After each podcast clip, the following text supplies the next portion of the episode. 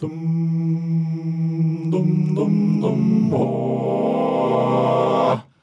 Corecast. Der Corecast. Hallo und herzlich willkommen zu einer neuen Folge vom Corecast. Ich freue mich heute ganz herzlich, einen ganz besonderen Gast bei mir zu begrüßen. Nämlich ist der Tristan Meister heute bei mir zu Gast. Grüß dich, mein Lieber. Hallo, grüß dich. Schön, dass ich da sein darf. Ja, ich fange jetzt einfach mal so an. Wir kennen uns schon ewig und ich glaube, es geht einer ganzen Menge anderen Leute auch so. Ähm, ich hau dir das jetzt einfach so um die Ohren. Die einen kennen dich, glaube ich, noch als Kirmesbursche, die ja. anderen als Tenorkollege tatsächlich. Andere wirklich als der Hans Dampf in allen Gassen, was äh, Dirigent, Musikhochschule und weiß ich nicht was angeht. Und dann gibt's wahrscheinlich Leute, die dich einfach nur aus von einem kleinen Bild in ihren Chorbüchern kennen, die sie gerade erwerben. Es ist ganz spannend, was du schon alles hast. Du hast eine unglaublich beeindruckende Vita schon äh, zusammen und es freut mich wirklich wahnsinnig, dass du heute mal Zeit gefunden hast, mit mir ein bisschen zu sprechen. Der Sebastian ist heute leider nicht dabei, aber wir machen das auch zu zweit. Du hast inzwischen unglaublich viel mit Musikhochschulen und gleichzeitig mit Chören zu tun. Wie hast du denn das letzte Jahr, die letzten anderthalb Jahre so wahrgenommen? Aus Sicht eines Musikers und eines lehrenden Musikers. Ja, erstmal vielen Dank für die freundliche Begrüßung und auch danke für die lieben Worte zu meiner äh, Person. Das mit dem Kirmesbusch habe ich aus meiner Vita gestrichen in der letzten Zeit. Aber äh, in der Tat, äh, das war auch noch eine spannende Vergangenheit. Aber auch das sind ja Dinge, die äh, in Corona nur schwerlich möglich waren. Deswegen zu deiner Frage. Also an Hochschulen wie in Chören war das letzte Jahr und eigentlich auch das dieses Jahr, Anfang dieses Jahres noch, eine unglaublich schwierige Zeit. Einerseits, weil wir natürlich vor Situationen gestellt wurden, dass erstmal was Chorarbeit äh, anging, gar nichts möglich war. Das war nicht nur im freien Betrieb so, sondern auch in den Hochschulen. Also im letzten Jahr war es ähm, so, dass als Corona kam, im März, da war erstmal der Unterricht natürlich irgendwie prioritär zu behandeln, aber man wusste natürlich überhaupt nicht wie. Und, äh, habt ihr, Entschuldigung, habt ja. ihr diese ganzen äh, Phasen des draußen in kleinen Gruppen unterrichten, so wie das diese ganzen Laienchöre wahrscheinlich mitgemacht haben, habt ihr die in den Hochschulen auch durchlaufen? Es gab das immer mal, also, äh, aber das war alles irgendwie nicht, nicht vorgesehen. Also die Chorarbeit in den Hochschulen hat eigentlich sehr lange brach gelegen. Also es war mehr so ein ganz oder gar nicht, oder? Genau. Also es war überhaupt keine, es gab keine Diskussion, meine ich, wenn man so drüber spricht, weil es hieß erstmal, ja, die Leute sollen ihren Unterricht bekommen. Oder ging es dann vornehmlich um Einzelunterricht, um Kleinstgruppenunterricht. Das wurde erstmal alles digital gemacht. Das ist eigentlich ähnlich wie, wie an den Unis auch. Haben wir, oder habe ich äh, letztes Jahr im April das Semester begonnen mit äh, Online-Dirigierunterricht. Und das kann man sich ja vorstellen, wie das ist. Normalerweise findet äh, äh Chorleitungsunterricht in kleinen Gruppen statt wenn du dir vorstellst, dass du da sechs Leute auf deinem Bildschirm siehst mit unterschiedlichen Verzögerungen, die irgendwas dirigieren, man kann eigentlich gar nichts erkennen und man kann auch wirklich keinen gescheiten Unterricht machen. Deswegen habe ich dann relativ schnell versucht, das auf Einzelunterricht äh, irgendwie zu trimmen, halt in deutlich weniger Zeit dafür äh, benutzt, also aus dieser Stunde Gruppenunterricht wurden dann, keine Ahnung, äh, eine Viertelstunde Einzelunterricht pro Person. Du bist, also ich habe das jetzt eben einfach so vorausgesetzt, aber du bist inzwischen an, in Mannheim, in Frankfurt und noch an der Hochschule? Ja, ich war letztes äh, Jahr, als das losging, an der PH in Karlsruhe auch und war auch noch in Mannheim. Da bin ich aktuell nicht. Da hatte ich letztes Semester noch einen kleinen Lehrauftrag und hatte auch teilweise äh, einen Teil der Professur vertreten, weil Harald Jers da in Elternzeit war. Ähm, genau, aber aktuell bin ich hauptsächlich in Frankfurt. Äh, hast du da, hast du da jetzt auch so ein bisschen bundeslandweit ein bisschen Unterschiede feststellen können? Das noch nicht mal unbedingt, aber hochschulweit. Also jede Hochschule mhm. hat da quasi ihre eigenen Regeln gemacht. Äh, in Mannheim war eine Hochschule, da konnte ich im letzten Jahr schon relativ früh wieder in Präsenz starten. Also das ging schon, glaube ich, Anfang Mai. Und das war schon, also im letzten Jahr, das war schon eine sehr frühe Geschichte. Natürlich Einzelunterricht mit Maske in riesigen Räumen, das war alles klar, aber es war möglich. Frankfurt hat dann noch ein bisschen gezögert, das ging dann ein bisschen später los. Aber auch da hat man relativ schnell erkannt, dass man zumindest anbieten sollte, Präsenzunterricht zu machen. Ähm, das ist für die Studierenden war das eine, eine, eine Frage, die mussten sie beantworten, wollen sie das? Und wenn sie es wollten, habe ich es angeboten. Und ich habe die Erfahrung gemacht, dass das bei den meisten deutlich besser ankam und habe dann hauptsächlich Einzelunterricht gemacht. Das wäre jetzt auch meine nächste Frage. Gibt es denn da auch irgendwie vielleicht so Unterschiede beziehungsweise ähm, Sachen, wo man, wo irgendwie verschiedene Hochschulen oder so voneinander lernen könnten, wo du dir teilweise das gewünscht hättest? Auf jeden Fall. Also ich hätte mir gewünscht, dass man früher vielleicht sich äh, Gedanken gemacht hätte, kann ich vielleicht durch Anmietung externer Räume, weil das Problem war ja in den Hochschulen überall gewesen, dass die Räume zu klein sind. Das mit Abstandsregeln, teils mit äh, drei Meter Abstandsregeln beim Singen war ja am Anfang noch aktuell, war natürlich in der, in der normalen Hochschule schnell jeder Raum äh, ausgereizt.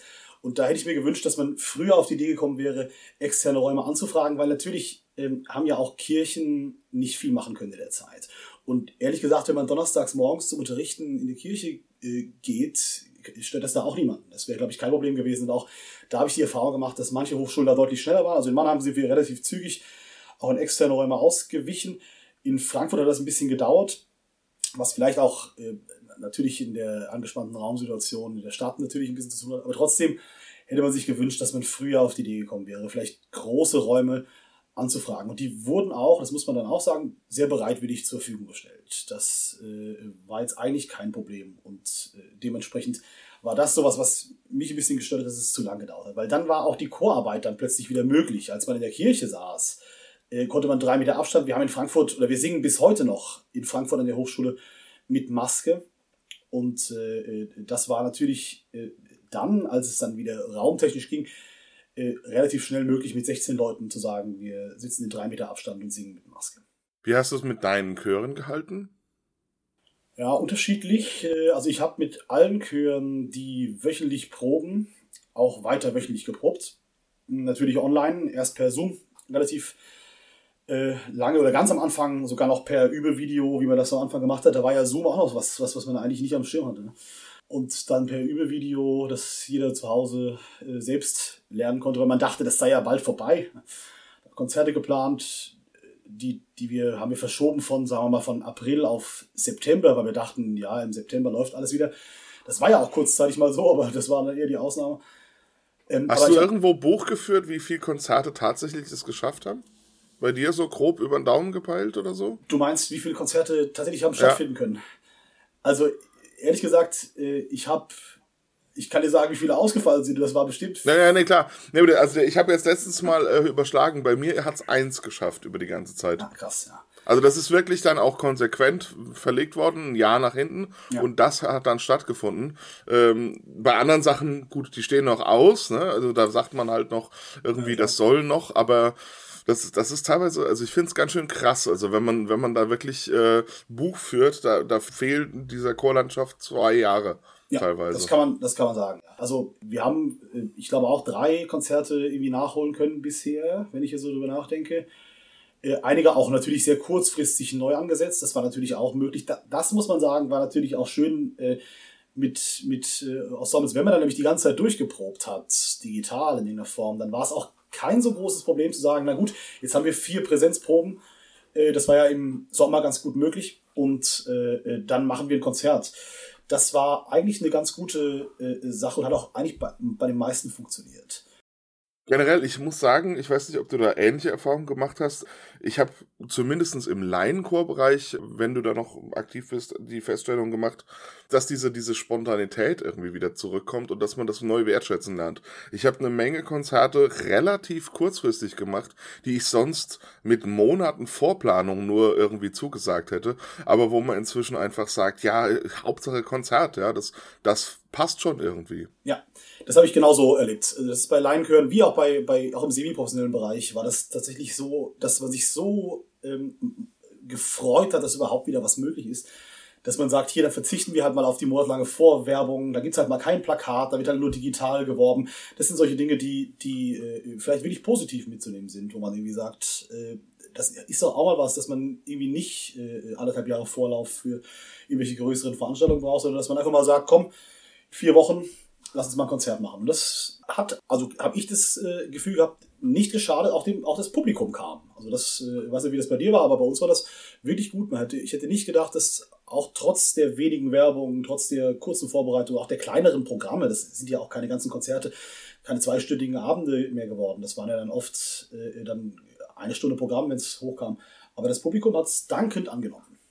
Bei einigen Profi- bzw. semi-professionellen Ensembles habe ich eher die Beobachtung gemacht, dass die momentan so ein bisschen die Tendenz dazu haben, stillzulegen, weil äh, irgendwie die so das Gefühl haben, wir proben eh sonst nur auf Konzerte zu und die Konzerte fallen aber alle aus, weil man sich eben da nicht so drum bemüht. Hast du da ähnliche ja, Erfahrungen gemacht? Das muss man sagen. Also die, die Chöre, die wöchentlich proben und ihre Konzerte machen, regelmäßig zwei, drei im Jahr, die sind deutlich aktiver gewesen. Ich habe aus eigener Erfahrung, also meine äh, semi-professionellen Ensembles ähm, habe ich da war auch die Bereitschaft, sich da regelmäßig online zu treffen, ohne jetzt wirklich zu wissen, können wir was machen, nicht so groß wie jetzt bei einem ganz normalen Amateurchor. Ähm, weil du sagst es genau richtig. Also man hat da immer irgendwie auf ein konkretes Ziel hingearbeitet und diese Ziele sind halt erstmal weggefallen. Ja, deswegen, wir haben uns da, da ging es dann eher darum, sich zu treffen, sich mal wieder zu sehen, mal vielleicht auch abends gemeinsam hier per Videochat mal, mal ein Bierchen zu trinken. Das waren alles Dinge, die wir gemacht haben mit allen Chören eigentlich. Aber so richtig musikalisch arbeiten äh, konnten wir nicht. Das lag natürlich auch ähm, an der Tatsache, dass für einen sehr ambitionierten Chor so eine Probe per Zoom nicht wenig attraktiv war. Das ging dann erst mit, mit Jamulus los. Also ähm, mit Vocapella haben wir zum Beispiel, dank eines sehr versierten äh, Sängers, der Erik, äh, der hat uns da in diese Jamulus-Welt eingeführt und teilweise sogar Jamulus und Jitsi, wo man dann tatsächlich gleichzeitig äh, mit Dirigat wirklich singen konnte, also quasi wie eine normale Chorprobe, natürlich mit Abstrichen, aber das war dann was, was auch für uns interessant war. Und als das kam, da ging es dann langsam los, und dann konnten wir auch damit erste Konzerte vorbereiten. Jetzt zum Beispiel dieses Jahr im Sommer haben wir ein Konzert gemacht, was wir nur per Jamulus vorbereitet haben. Ah ja, interessant. Und also auch zufriedenstellende Ergebnisse. Überraschend gute Ergebnisse, muss ich sagen. Also wir haben wirklich ein äh, neues Programm per Jamulus erarbeitet. Also natürlich kein ganzes Konzertprogramm, aber drei, vier neue Nummern, die wir wirklich nur am Konzerttag ein, zwei Mal durchgemacht haben und dann aufgeführt haben, was wirklich äh, beeindruckend gut lief, was uns dazu führt, dass wir auch überlegen, weil wir natürlich auch ein Chor sind. Äh, das kennst du ja genauso bei Kamerata das gleiche Problem, wo viele Leute einfach auch nicht mehr ganz so schnell verfügbar sind, die nicht mehr schnell nach Limburg äh, fahren können, wo man mal so eine kurze Probe per Jamulus zwei, drei Stunden online machen kann und das vielleicht sogar äh, die viele Fahrerei so ein bisschen reduzieren kann, je nachdem. Mhm. Interessant. Und äh, die Sänger haben auch dann eher positive Rückmeldungen dazu Tatsächlich, gegeben? ja. Also auch die, die erst eher ablehnend den digitalen Probenmethoden gegenüberstanden. Die haben am Ende auch äh, gesagt, also das ist natürlich immer noch nicht vergleichbar mit einer Präsenzprobe, das ist uns klar, vor allem klangliche Arbeit ist nicht möglich, aber äh, so selbst Intonation ähm, äh, kann man per Jamulus sehr amtlich proben. Super. Und äh, wie ist das mit der Internetverbindung? Das ist ja irgendwie oft die Krux. Das war natürlich klar. Also da gab es unterschiedlichste Probleme am Anfang. Also ich meine, man musste die Leute erstmal davon überzeugen, dass es schon irgendwie eine kleine Investition äh, äh, helfen kann. Also das heißt, ein Mikro ist schon sehr wichtig, äh, ein gescheites. Hm. Und äh, was das Entscheidendste war, eigentlich eine, eine kabelgebundene Verbindung ins Internet. Also was wir hier machen per, per Zoom und WLAN und so, das äh, hatte deutlich zu große Verzögerung, weil die Internetverbindungen an sich sind das Problem nicht. Meistens sind es ja, das kennen wir ja, nicht die Verbindungen äh, also nicht die Internet Connection, sondern eigentlich die Verbindung im Haus, die das Problem macht. Also so ein WLAN ist deutlich störungsanfälliger und äh, das kann man halt bei so auch schwanken da, genau. nicht wahr? Und das kann man eben bei so einer Jamless-Probe nicht gebrauchen. Da geht es halt auch wirklich um geringste Verzögerung und da ist und bleibt, das wird sich auch so schnell nicht ändern, glaube ich, ein Kabel das Mittel der Wahl. Ja. Ja, aber sehr spannend, dass das so dann doch so gut funktioniert hat. Also ich habe selber da an der Stelle nicht mehr weiter Erfahrung gesammelt. Äh, deswegen bin ich ja immer sehr gespannt, auch wie andere Leute da noch Erfahrungen gesammelt haben. Ja. Äh, machst du dir denn Sorgen um deine Weihnachtsplanung? Meine private? Äh, ja, die hoffentlich nicht. Ich, ich bin Gott sei Dank, das heißt Gott sei Dank, das kann man jetzt nicht, das ist jetzt klingt jetzt falsch, also nicht Gott sei Dank, aber ich bin ähm, ja nur bedingt in kirchlichen Kontexten aktiv und habe eigentlich mir immer so in den letzten Jahren versucht, das Weihnachtsfest und auch die Tage davor und danach ein bisschen äh, frei zu halten. Einfach weil das eine Zeit ist, die ich dann doch gerne mit der Familie verbringe und äh, durch viele andere Projekte im Jahr bin ich viel beschäftigt und ich versuche, wenn es irgendwie geht, das Weihnachtskonzertgeschäft immer ein bisschen auszusparen. Das klappt natürlich nicht immer, ist klar, aber ich versuch's. Und deswegen äh, habe ich eigentlich viele große Projekte in diesem Jahr jetzt schon gehabt. Es steht natürlich auch das eine oder andere an, ähm, aber es sind eher kleinere Sachen. Das Einzige, worum ich mir Sorgen mache, ist noch das Jubiläumskonzert vom Jugendchor Hochtaunus, das äh, mit Mendelssohns Elias gefeiert werden soll, und zwar direkt Anfang des Jahres. Im ersten Wochenende im Januar. Das, da freue ich mich sehr drauf. Das haben wir ja auch schon verschoben von genau einem Jahr vorher. Und wenn ich die aktuelle Entwicklung sehe und auch politische Entscheidungen befürchte, die noch kommen, da mache ich mir da tatsächlich am meisten Sorgen, weil das würde ich den jungen Leuten wünschen, dass wir das diesmal schaffen, eine große ja, Jubiläumsfeier mit allen ehemaligen, die Lust haben, allen Aktiven, die Lust haben zu machen. Das ist also eigentlich das, was in Corona immer nicht angesagt war, mit vielen Menschen zusammen zu sein. Aber das ist eigentlich der Sinn der Sache und das hoffe ich sehr, dass das trotz allem irgendwie klappen kann. In der letzten Folge hatten Sebastian und ich viel über die Chorkum nochmal unterhalten. Bleiben wir erstmal ganz grob. Äh, wie, was hast du dieses Jahr für Erfahrungen so auf ja, der Chorkum sammeln dürfen? Im Hinblick auf Corona, aber auch allgemein. Was hast du so erlebt? Also erstmal war es toll, dass die Chorkum wieder stattfinden konnte. Das äh, hat ja auch keiner gedacht. Das war ja auch lange in der Schwebe. Also dementsprechend bin ich froh, dass das alles wieder klappt. Und es war einfach toll, wieder Menschen zu treffen. Also ich, ich war auf jeder Chorkom bisher und muss sagen, das ist immer eine, eine Veranstaltung, wo man Leute trifft, die man wirklich nur dort sieht, weil man einfach die Gelegenheit äh, nicht, nicht hat. Man trifft sich natürlich immer mal zwischendurch, aber, aber so geballt mit so vielen äh, tollen Kolleginnen und Kollegen und alten Freunden, das, das geht nur auf der Chorcom. Und das äh, hat mich erstmal sehr gefreut, dass das wieder ging. Klar, die Chorcom äh, Verantwortlichen haben sich sehr bemüht, trotz aller Einschränkungen das Beste draus zu machen. Das ist auch, glaube ich, gelungen. Also man muss sagen, es war natürlich anders als in den letzten Jahren, aber es war der Situation durchaus angemessen. Ich will da eigentlich niemandem einen Vorwurf machen. Man ist natürlich ein bisschen äh, wehmütig, es war alles deutlich kleiner, es waren deutlich äh, ja, weniger Workshops, es waren deutlich begrenztere Plätze auf den Workshops, es waren ein paar räumliche Probleme, also zum Beispiel Workshops, die ausgelagert waren, wo man dann wirklich eine halbe Stunde hinfahren musste. Das ist halt alles nicht optimal, aber man kann den Leuten natürlich nur bedingt Vorwürfe machen, weil man denkt, äh, sie haben ihr Bestes gegeben. Ja, und das äh, ist, ist, schon toll. Dementsprechend überwiegt bei mir so ein bisschen die, die, die Freude, dass wir uns wieder treffen konnten und dass es so ein Austausch auf kollegialer Ebene endlich wieder möglich war. Gerade was das, ähm, das Thema Zoom beziehungsweise Online-Präsenz angeht, finde ich, wenn ich, also korrigiere mich, aber ich glaube, das ist die erste Qualcomm, die sich wirklich darum bemüht hat, Workshops auch online anzubieten. Ja. Und da fragt man sich, warum, ja. Also ohne das jetzt als Vorwurf zu meinen, sondern das ist eine ganz fantastische Sache, die wir jetzt leider aus so einer blöden Situation mitnehmen. Mhm. Äh, das muss auf jeden Fall bleiben, ja, egal was kommt. und das muss noch mehr ausgebaut werden, ja, weil, also das fand ich eine ganz tolle Sache. Vor allem, wenn man sich jetzt die Qualcomm-Seite angeschaut, dass halt die Sachen, die online verfügbar oder verfügbar gemacht wurden, jetzt auch noch teilweise verfügbar sind. Ja, was für eine hervorragende Sache, weil das ist ja eine Sache, die wirklich langzeitmäßig auch irgendwie wertvoll ist. Ich meine, wir gucken uns alle gerne auf YouTube alte Probenmitschnitte oder so von irgendwelchen großen Dirigenten an. Und was für eine Chance, ja. ja.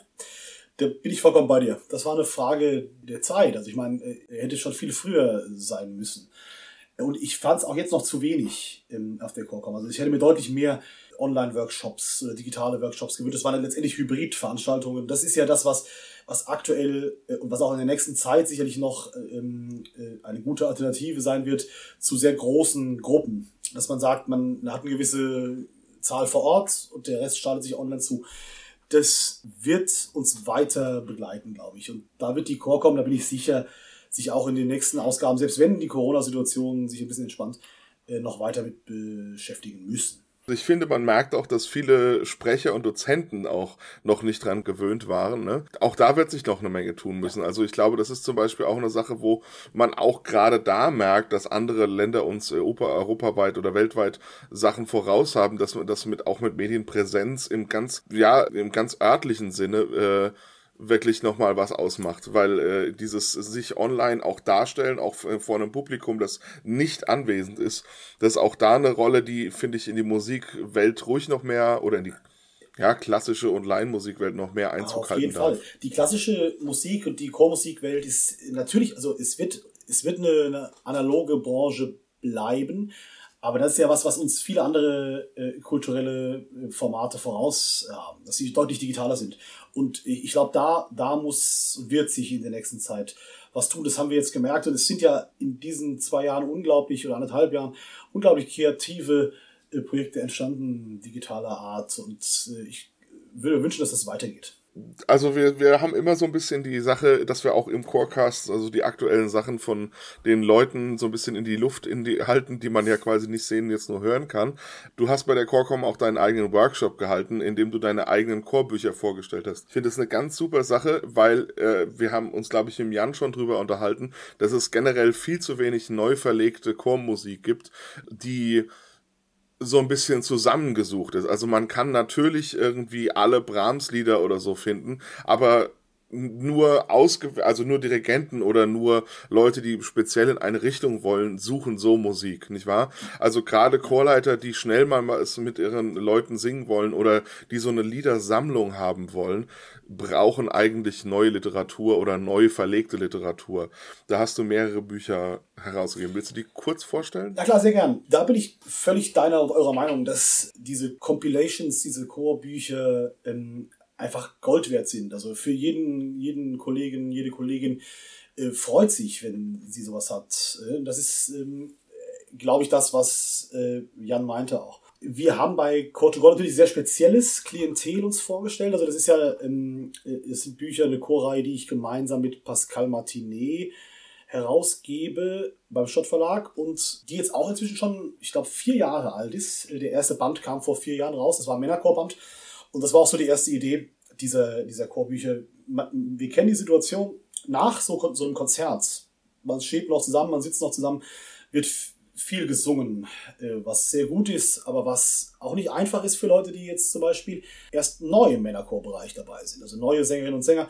Und im Männerchorbereich sind es nur Sänger, aber ähm, dass äh, neue Leute einfach diese Lieder gar nicht kennen können woher auch? Die werden ja auch in der Probe nie geprobt. Ja, also ich weiß nicht, wann man jemals äh, in der Probe am kühlen Morgen äh, wirklich geprobt hat. Ähm, das wird sich vielleicht mal als Geburtstagsständchen gewünscht, aber im Prinzip arbeitet man das nicht. Und woher soll die das kennen? Ich kenne die Situation schon, dass jetzt immer die iPads rumgereicht werden, weil man merkt, dass einfach da die Mappe das nicht hergibt, nicht wahr? Ja. Also ganz viele von diesen Laienchören haben halt so die Mappe, wo die, ja, lass es im Maximalfall mal 20 Stücke drin sind, aber gerade diese Klassiker, die sind da eben nie drin und genau. jeder neue Sänger guckt dann in die Röhre, wenn dann irgendwie eigentlich die Stimmung am Kochen ist. Ja? Genau. Und das genau war der Anlass, äh, dass wir sagen, jetzt müsste es doch so ein Buch geben, äh, kleines Buch, kleines Format, äh, das man immer dabei haben kann, wo sowas drin ist. Und das war so der erste Anlass. Und da haben wir eben gedacht, wir finden was, ja, ein Titel Core to Go, der so ein bisschen in diese Richtung geht. So ein Taschenbuchformat ja, genau. quasi, ne? Ja. ja. wir haben übrigens auch für alle, die jetzt äh, schon fleißig googeln, keine Angst, in unseren Show Notes haben wir das auf jeden Fall verlinkt. Also ich denke, dass das einige interessieren könnte. Wir verlinken direkt zum Schott Verlag, da kann man die alle finden. Super. Die Idee war, dass ungefähr die Hälfte der, ein bisschen weniger als die Hälfte der, der äh, Stücke in so einem Core-to-Go sind eben dieser Art. Das heißt Klassiker, sagen wir mal, die man kennen sollte, unserer Meinung nach. Das war uns aber ein bisschen zu wenig, weil wir wollen es natürlich auch attraktiv machen für Leute, die das alles schon kennen. Und da haben wir eben gedacht, na gut, lassen wir die andere Hälfte der, der äh, Stücke doch einfach neu komponieren und haben dann Komponisten angesprochen, die in, unserer, in unseren Augen sowas können. Das heißt, äh, Volkslied, Trinklied, eher so ein bisschen, ja, ich sag mal, schlichtere Musik so vertonen, dass es gut singbar ist, aber trotzdem elegant. Und äh, haben da so Leute wie Alvin Schronen ins Boot geholt, Martin van Ingelhem, also solche Leute, die Erfahrung haben, die auch selbst chorleiterische Erfahrungen haben, die wissen, was geht und haben den Volkslieder, Melodien und andere Dinge an die Hand gegeben und haben sie gebeten, dazu einen Satz zu schreiben. Sodass ungefähr die Hälfte äh, der Werke in Core 2 Go auch tatsächlich neue Kompositionen sind, die nur dort zu finden sind. Das heißt, man kauft also nicht nur die Sachen in, einem, in der neuen Papphülle, die man schon hat. Genau, das war so die, die Idee, weil ich wusste, die, die haben die alle im Schrank, warum soll ich denen, das, warum sollen die so ein Buch kaufen, ja, wo alles drin ist, was sie schon haben, äh, was sie nur zusammensuchen müssen. Und das war so ein bisschen die, der Gedanke, die Kombination. Und eben auch äh, äh, Trinksprüche, so Kleinigkeiten, also Sachen, die man einfach mal eigentlich nie in Noten gesehen hat. Äh, das, das ist eben so das, das Grundkonzept. Das gibt es jetzt inzwischen für gemischten Chor und jetzt ganz neu, und das habe ich auf der Chorcom hauptsächlich vorgestellt, für Frauenchor. Weil das wurde uns dann doch angetragen, dass ähm, auch Frauenchöre sowas gerne hätten. Das, äh, die haben natürlich äh, nicht ganz dieses Standardrepertoire, was man vom Männerchor kennt. Das gibt's auch, aber nicht ganz so ausgedehnt. Dementsprechend sind im Frauenchorbuch deutlich mehr neue äh, Arrangements drin. Aber ja, vor allen Dingen Frauenchöre werden auch immer nur noch mehr, nicht wahr? Und ja. die suchen händeringend nach Literatur. Auf jeden ich meine, neue Literatur wird sowieso immer geschrieben, aber gerade, dass man auch eben dann hinterherkommt mit der, mit diesen, mit diesen Klassikern, ne? Genau. Genau, dass man eben auch, eine, dass, dass man jemanden hat, der vielleicht eine kleine Auswahl trifft an Sachen, die äh, aus dem tradierten Kanon, die vielleicht lohnenswert sind, auch mal wieder rauszuholen. Das war so ein bisschen der, der Grundgedanke. Also es sind Brahms, diese Brahms-Volksliedbearbeitung für Frauenchor sind ein paar drin und äh, auch eher einfache Volksliedsätze, aber auch ähm, Spirituals, der Olli Gies hat äh, ein Spiritual vertont, Alvin Schonen auch. Also es sind spannende Arrangements drin und auch das, was Frauenchöre eigentlich nie hatten, dass wir auch einen Trickspruch, oder zwei sogar, glaube ich, zwei Tricksprüche drin haben, was immer vorkommt, die Männer, die singen da immer ihren Trickspruch und warum können wir das nicht? Und es das gibt es oder gab es einfach nicht. Und wir haben äh, die auch neu schreiben lassen, sodass wir da äh, äh, vielleicht auch diese kleine Lücke ein bisschen fühlen konnten. Und das ist jetzt beides noch Core to Go. Was genau. ist dann Core Together? Core Together haben wir äh, in der letzten, im letzten oder vorletzten Jahr auch schon initiiert. Äh, ein bisschen andere Grundidee. Und zwar haben wir uns gedacht, dass äh, es doch auch sehr viele Vereine, Gruppen gibt, die sagen, ich habe einen Männerchor, ich habe einen Frauenchor, ich habe einen gemischten Chor. Lass doch mal was zusammen singen. Gerade bei so einem Weihnachtskonzert wird sowas ja gerne oft gemacht. Deswegen war der erste Band auch ein Weihnachtsband, dass man sagt, komm, wir äh, lass mal ein Abschlusslied zusammen singen oder ein Eröffnungslied. Und da haben wir uns gedacht, es wäre doch schön, wenn wir ein Buch hätten, in dem wir für verschiedene Besetzungen Chorsätze schreiben, die alleine sehr gut funktionieren, die sehr gut klingen, wenn man sie alleine singt, die aber auch kombinierbar sind. Weil wir dachten, es reicht nicht zu sagen, wir suchen was, was man schön mit Männer- und Frauenchor zusammen singen kann, sondern wir wollen auch was suchen, was die auch alleine einstudieren können, dass man nicht sagt, wir studieren das für das eine Konzert ein und singen es dann nie wieder, sondern wir können das alleine singen, können aber auch unseren gemischten Chor dazustellen und das mit denen zusammen singen und das ist dann alles kompatibel und ergänzt und bereichert sich auch gegenseitig. Also jeder Satz ist äh, nicht einfach harmonisch gleich, sondern es ist, geht auch darum, so ein bisschen spezifisch äh, Frauenchor-Farben einzubringen, was dem Männerchor besonders gut liegt, dass man äh, da so ein bisschen auf die Spezifika der Ensembles und der Chorgattungen eingeht. So haben wir also ein Chor Together entwickelt, was vier verschiedene Besetzungen hat. Frauenchor drei- oder vierstimmig, je nach äh, Lied. Männerchor vierstimmig, gemischter Chor vierstimmig und gemischter Chor dreistimmig. Und die Sätze sind alle bunt kombinierbar. Also man kann sie auch alle gleichzeitig singen, das haben wir auch schon probiert. Das, äh, auch das ist sehr reizvoll.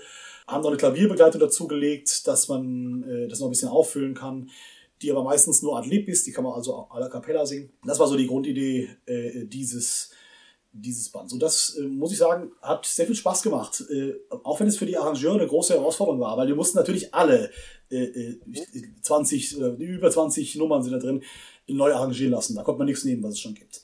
Wir haben natürlich bei so ganz bekannten Sachen, wie zum Beispiel Tochter Zion, den Satz, den, diesen Händelsatz genommen, diesen vierstimmigen, den es schon gibt, weil da, da sahen wir uns nicht imstande, was Besseres zu machen und haben äh, diesen Satz genommen und haben aber da, gerade bei den anderen Besetzungen, also beim Frauen- beim Männerchor, äh, ganz andere Farben dazu äh, gelegt, die das so ein bisschen ergänzen. Also das ist eine, das macht vor allem Spaß, wenn man es äh, kombiniert aufführt. Und das äh, war so die Grundidee. Und das ging leider ein bisschen unter, weil das letzte Weihnachtsfest äh, Corona-bedingt in großen Besetzungen, in großen Konzerten nicht ging. Aber ich hoffe, dieses Jahr kann man vielleicht das eine oder andere aus dem Buch hören. Ja, sehr spannend. Also du warst jetzt quasi einmal als Funktionär auf der, auf, wenn man das so sagen kann, auf der Corecom, äh, aber gleichzeitig hast du ähm, jetzt auch da, das habe ich auch letzte Folge schon angesprochen, äh, eine neue, einen neuen Verband mitbegründet. Mhm. Ich habe schon ein bisschen drüber gesprochen. Die CED ist eine Versammlung von Dirigentinnen und Dirigenten, die strukturell eben andere Chorleiterinnen und Chorleiter und Ensembleleiter unterstützen soll. Ist das richtig so? Kann man das so sagen? Ja, das kann man so sagen. Also wir haben diesen Verband gegründet, ich sag mal, in der äh, Motivation, dass wir der Meinung waren oder sind, dass die Chöre extrem gut vertreten sind durch Chorverbände, die ja teils bis in die kleinsten, äh, äh man ist dann Sängergruppen, also wirklich bis ins kleinste, auch teilweise vier, fünf äh, Ortschaften äh, begrenzte äh, Vereinigungen irgendwie organisiert sind und eine gemeinsame Stimme haben, die dann bis hoch zum deutschen Chorverband, also bis Bundesebene irgendwie geht. Das haben wir gesehen und äh, dachten, genau das Gleiche bräuchte man doch auch für Chorleitende. Und in diesem Fall ganz explizit für Chor- und Ensembleleitende. Also es geht nicht nur um die Chorleitende, sondern wir möchten auch Dirigentinnen von ähm, Musikvereinen, von Orchestern mit, mit ansprechen. Das äh, war so der Grundgedanke. Ja, und das hat sich so in relativ langer Vorbereitungszeit dann in diesem Jahr ergeben, dass wir es geschafft haben, im Sommer diesen Verband, die CED, zu gründen. Auf der Seite steht, dass ihr strukturelle Unterstützung anbieten möchtet. Wie kann man sich sowas vorstellen? Naja, äh, abgesehen von, äh, von dem, dass wir versuchen möchten, ein Netzwerk zu spannen zwischen Kolleginnen und Kollegen in ganz Deutschland, möchten wir natürlich auch dafür sorgen, dass ähm, grundsätzliche Dinge des Chorleitenden, also was den Chorleitenden vielleicht, was, oder was die Interessen des Chorleitenden von den Interessen des Chores unterscheidet, zu vertreten. Das heißt, in Grundstrukturen einfach, es gibt den, den Chor, der sagt, wir möchten das so haben und wir stellen uns das so vor, aber dann genauso muss es ja auch den Chorleitenden geben, der sagt, ich habe aber das, ich brauche das, ich möchte vielleicht das verdienen, ich habe diesen Aufwand und da möchten wir unterstützend wirken. Und eben, äh, das sind so die Hauptdinge. Natürlich kommt da noch was dazu, wie zum Beispiel äh, Fort- und Weiterbildungsangebote, die speziell auf Chorleitende zugeschnitten sind. Auch das ist ja was, was die Chorverbände ihren Mitgliedern sehr oft anbieten. Also äh, Workshops aller Art für Chorsänger und Sänger. Aber sowas eben auch für Chorleitende abseits von einem ganz, von einem normalen Vize-Chorleiterkurs oder Chorleiterkurs zu, zu ganz speziellen, wichtigen Themen zu geben, das äh, ist mit ein, ein Anliegen der CD. Ich muss sagen, dass ich gerade das sehr spannend finde. Also, wenn man sich äh, diese ganzen Chor- oder diese ganzen Fortbildungsangebote von den Chorverbänden anschaut, finde ich, also so super ich die natürlich finde, äh, finde ich, ist oft das Problem dabei, dass es nicht ganz klar ist, an wen die sich richten. Äh, dass es nämlich oft so diese Überschneidung, also in dem, sag ich mal, in dieser Angebotsmaske gibt zwischen einem ambitionierten Chorsänger oder einer Sängerin oder eben einem Chorleiter oder einer Chorleiterin und dass das dann oft dazu führt, dass dieser Workshop eben ungenauer sozusagen getargetet wird. Ja, weil die Chorleitenden, die dann da anwesend sind, haben natürlich einen ganz anderen Stand als äh, die, sag ich mal, ambitionierten Laienchorsänger, die dann da vielleicht hin wollen. Und dann fragt man sich dann eben, genau. wen, wen soll ich da abholen?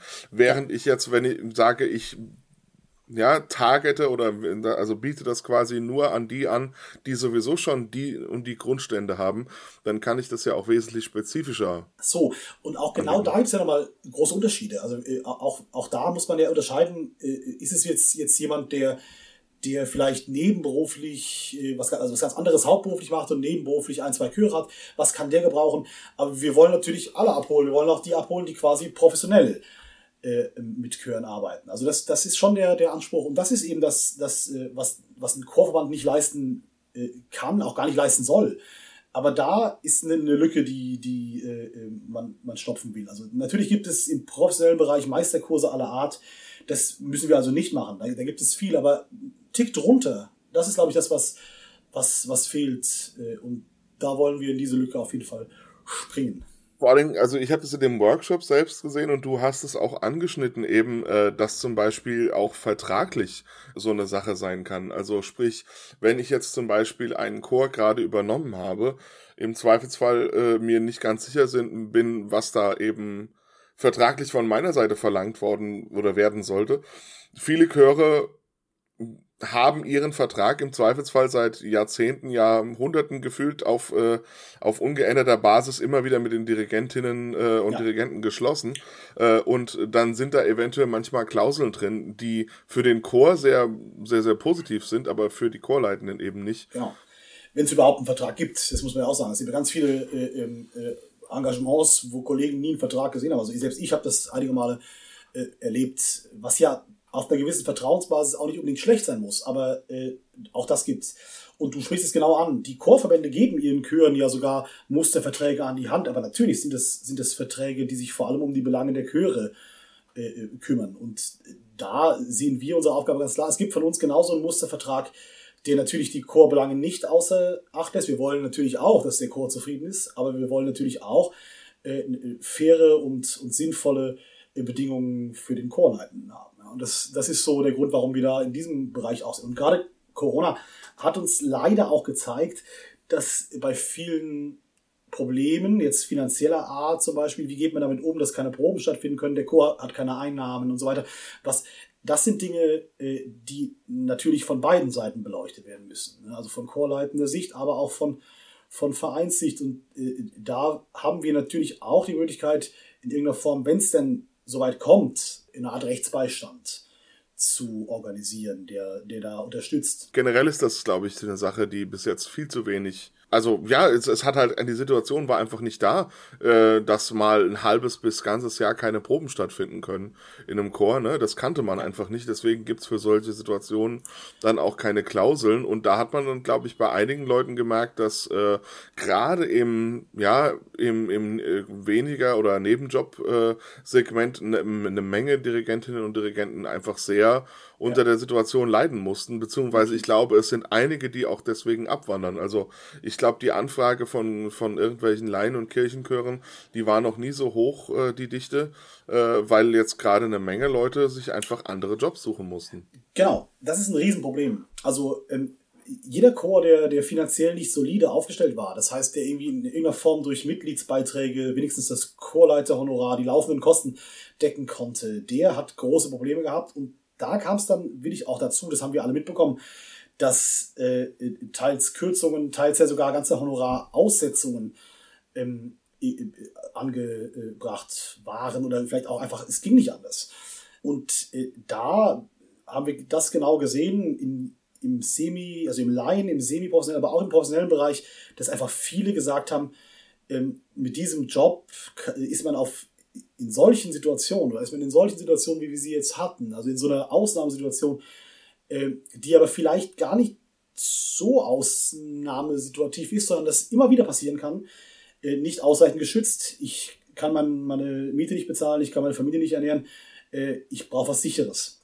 Und das ist Risiko wenn man eben so Chor, ja, irgendwie Leitende hatte, die eben, wenn das zwar der Nebenberuf war, aber wenn eben der Hauptberuf eben auch nicht so viel mehr eingebracht hat, dann, äh, dann kamen auch eventuell Bundeshilfen oder so nicht in Frage oder äh, dann, dann kam das dann zu spät, weil man dann irgendwie in anderen Klassen gelandet ist, in anderen Lohnsteuerklassen, was weiß ich, das, ja. das ist dann ja. eben doch, glaube ich, eine ziemlich komplizierte Sache gewesen. Aber das kommt eben auch drauf an. Ne? Ich meine, äh, äh, das ist eben das, was die Bundeshilfen waren gut an vielen Stellen, aber natürlich waren sie für unsere Klientel äh, überhaupt nicht zugeschnitten. Und das ist auch was, was natürlich so ein Verband versucht. Je stärker er wird, desto mehr kann er vielleicht auch in irgendeiner Form politisch Einfluss nehmen oder eine Stimme sein, zu sagen, hier, wir brauchen aber jetzt noch das. Und das ist eben auch mit, mit ein Grund, warum wir das gemacht haben. Das ist vielleicht noch so eine Sache, ihr weist auf der, der Seite auf äh, euer Netzwerk und eure Kooperationspartner hin. Also äh, inwiefern ist das denn besonders, beziehungsweise ist das auch wichtig? Zum Beispiel, ich habe jetzt einfach mal rausgepickt, da steht der Deutsche Chorverband. Also vielleicht ist das für den einen oder anderen ganz offensichtlich, aber einfach mal ganz blöd gefragt, warum ist das zum Beispiel besonders wichtig? Naja, der Deutsche Chorverband ist und bleibt der größte deutsche Verband äh, für Chöre. Und äh, dementsprechend werden wir nicht klug, wenn wir uns nicht mit denen vernetzen wollten. Also man allein, weil das ist unser erster Ansprechpartner für alle Belange, die in irgendeiner Form die deutsche Chorlandschaft betreffen. Wir können natürlich nicht mit jedem äh, äh, Einzelnen in Kontakt treten. Wir müssen uns in irgendeiner Form auf Verbandsebene bewegen. Und ähm, deswegen ist das unser erster Ansprechpartner, wenn es darum geht. Ähm, nicht der einzige, aber einer. Das ist das, das Entscheidende. Also wenn es jetzt zum Beispiel gerade vielleicht um, um strukturelle Hilfen geht, die jetzt eventuell anstehen, auch was, was äh, auf Bundesebene für Chorleitende eventuell getan werden kann, dann ist auch der Deutsche Chorverband, äh, sollte da mit im Boot sein. Ja, ich glaube, da wollte ich auch so, so ein bisschen drauf hinaus. Es, es ist ja vor allem auch, äh, man, man vergisst ja auch, dass ganz viele Chorleitende auch schon quasi in diesen Verbänden aktiv sind, nicht wahr? Äh, und, und dass das eben da quasi das, dass man jetzt da sozusagen mit zwei unter zwei Flaggen quasi fahren kann. Also dass man jetzt sagen kann, ich bin auf der einen Seite Ver Vertreter im Chorverband, ich bin aber auch quasi für Dirigentinnen und Dirigenten hier und äh, kann eben dann auch sagen, es, es gibt hier zwei Interessen, die man nicht ver vergessen darf. Genau, und wir wollen natürlich auch, das sollten wir auch, Ansprechpartner für den DCV sein, um äh, Chorleitende Belange. Also ne, die sollen sich genauso an uns wenden können, wenn irgendeine Problemsituation auftritt oder irgendeine Fragestellung. Was kann man mit oder für Chorleitende tun? Und genauso bedienen sich ja auch die Chorverbände, das ist ja auch gut so, äh, der Expertise von Kolleginnen und Kollegen in ihren Musikausschüssen und, äh, und Gremien aller Art. Und genauso äh, ist es auch für, ist, ist auch uns gedacht, dass, dass man sagt, wir, wir möchten da auch da sein, falls es oder wenn der Chorverband in irgendeiner Form Unterstützung braucht. Super, wenn man jetzt das nochmal quasi zusammenfasst, für nochmal, also es ist jetzt vielleicht offensichtlich, aber für wen ist jetzt diese Mitgliedschaft also interessant? Na, für äh, Chor- und Ensembleleitende aller Art. Und das heißt von nebenberuflichen Amateur-Chorleiter bis über den semi-professionellen äh, Musikvereinsdirigent, auch bis zum professionellen Chorleitungs- ja, Dozenten, wir haben ja auch Professoren schon dabei. Also wir sollen und wollen ein Verband sein für alle, die in irgendeiner Form Ensemble leiten. Okay, dann haben wir jetzt eine Menge über die Chorcom, über die Vergangenheit, über Corona und alles Mögliche gesprochen. Jetzt noch schnell an dich die Frage, wie geht's denn bei dir so weiter? Äh, ich habe gerade von einem Vögelchen gezwitschert bekommen, dass du gerade von einer CD-Produktion wiedergekommen bist. Und zwar äh, mit deinem Ensemble Vox Quadrata. Dürfen wir da ganz kurz schon mal ein bisschen unter die Haube gucken? Willst du ein bisschen was verraten? Na klar, sehr gern. Also tatsächlich sind wir gerade äh, am Wochenende damit fertig geworden. Vox Karata ist ja ein ähm, semi-professioneller Kammerchor, der sich aus vielen Musikstudierenden, ehemaligen Musikstudierenden äh, zusammensetzt, aus ja, fast ganz äh, äh Süddeutschland. Und mit dem haben wir jetzt gerade ganz frisch äh, eine CD eingespielt mit Chormusik von Friedrich Gernsheim.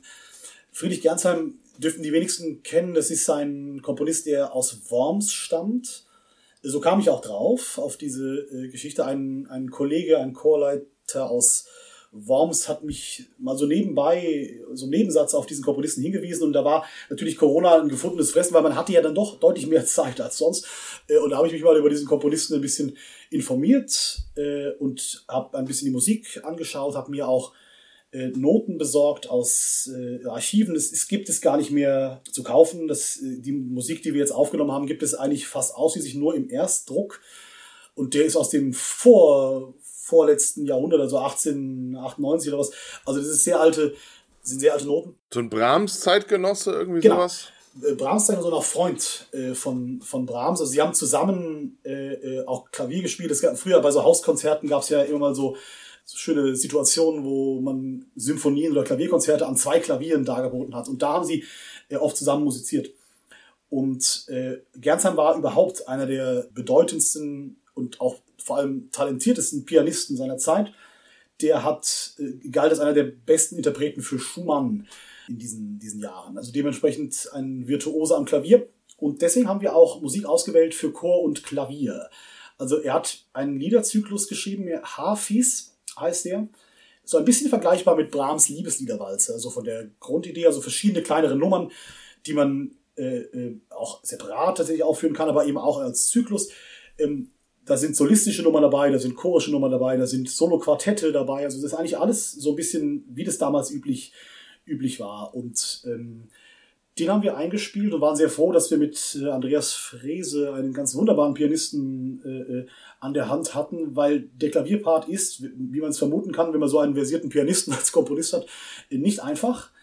Das, da musste er ganz schön kämpfen, aber er hat es ganz großartig gemacht äh, und haben das kombiniert mit einem äh, einer Ballade, der Zaubermantel. Das ist eine ganz klassische äh, äh Geschichte, ganz spannend und äh, haben dann noch vier kleinere Volksliedbearbeitungen äh, aufgenommen. So, das wird also die CD, CD sein. Ähm, die wird. Jetzt muss ich ja ganz schnell fragen, bevor irgendjemand sonst die Chance hat. Kommst du, wenn die rauskommt, vielleicht vorbei und stellst ein bisschen vor? Na, selbstverständlich. Das äh, sehr, sehr gern. Also generell, ich habe ja noch, habe ja noch den Wunsch, dass wir, ich habe letztens mit Sebastian drüber gesprochen, äh, die, äh, weiß ich nicht, die großen Aufnahme der Limburger Vokalszene oder so, dass wir hier die ganzen Sachen mal besprechen. Sofort. Also ich würde auch gern dich nochmal einladen, irgendwie, dass du nochmal in Ruhe hier über deine Rega-CDs spre äh, sprechen und dass wir vielleicht auch da da ja vielleicht nochmal das eine oder andere dann quasi gemeinsam reinhören. Sehr, sehr gerne. Das würde mich sehr freuen.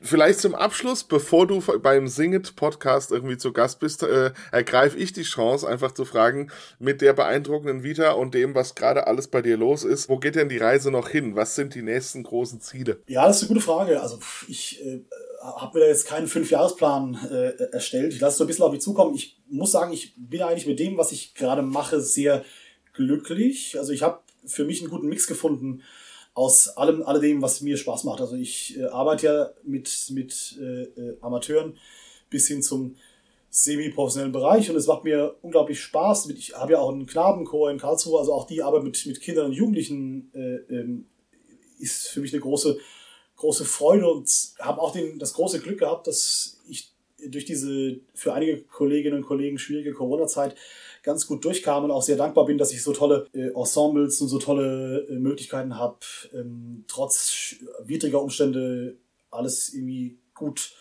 weiterzumachen. Und auch die Arbeit an den Hochschulen äh, macht mir sehr viel Spaß. Also Lehre und Praktizieren gleichzeitig ja, auf jeden Fall weiter? Auf jeden Fall. Also und unterrichten kann ich jetzt inzwischen nicht mehr, nicht mehr wegdenken aus, aus, aus meinem Leben. Das macht mir unglaublich Spaß, weil es äh, eine große Freude ist zu sehen, wenn man es irgendwie schaffen kann, mit dem einen oder anderen Tipp jungen Leuten zu helfen, das zu zeigen, was sie gerne musikalisch hören möchten. Das äh, ja, und wenn ich darf, also ich habe hab dich beim, äh, bei der Chorcom im Jan auch drüber reden hören.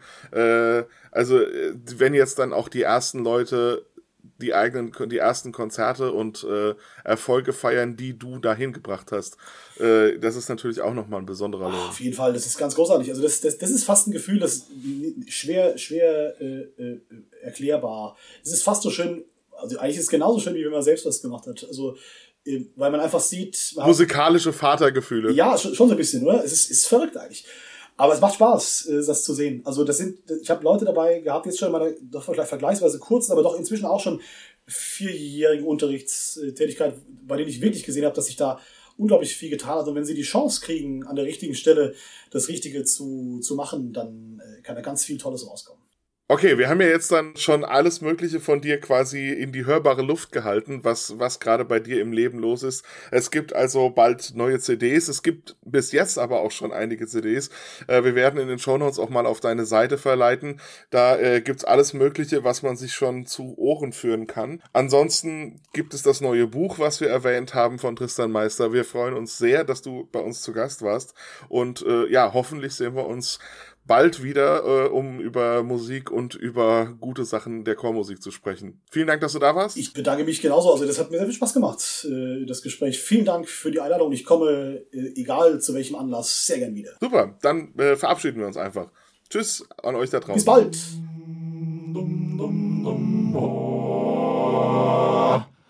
Chorcast.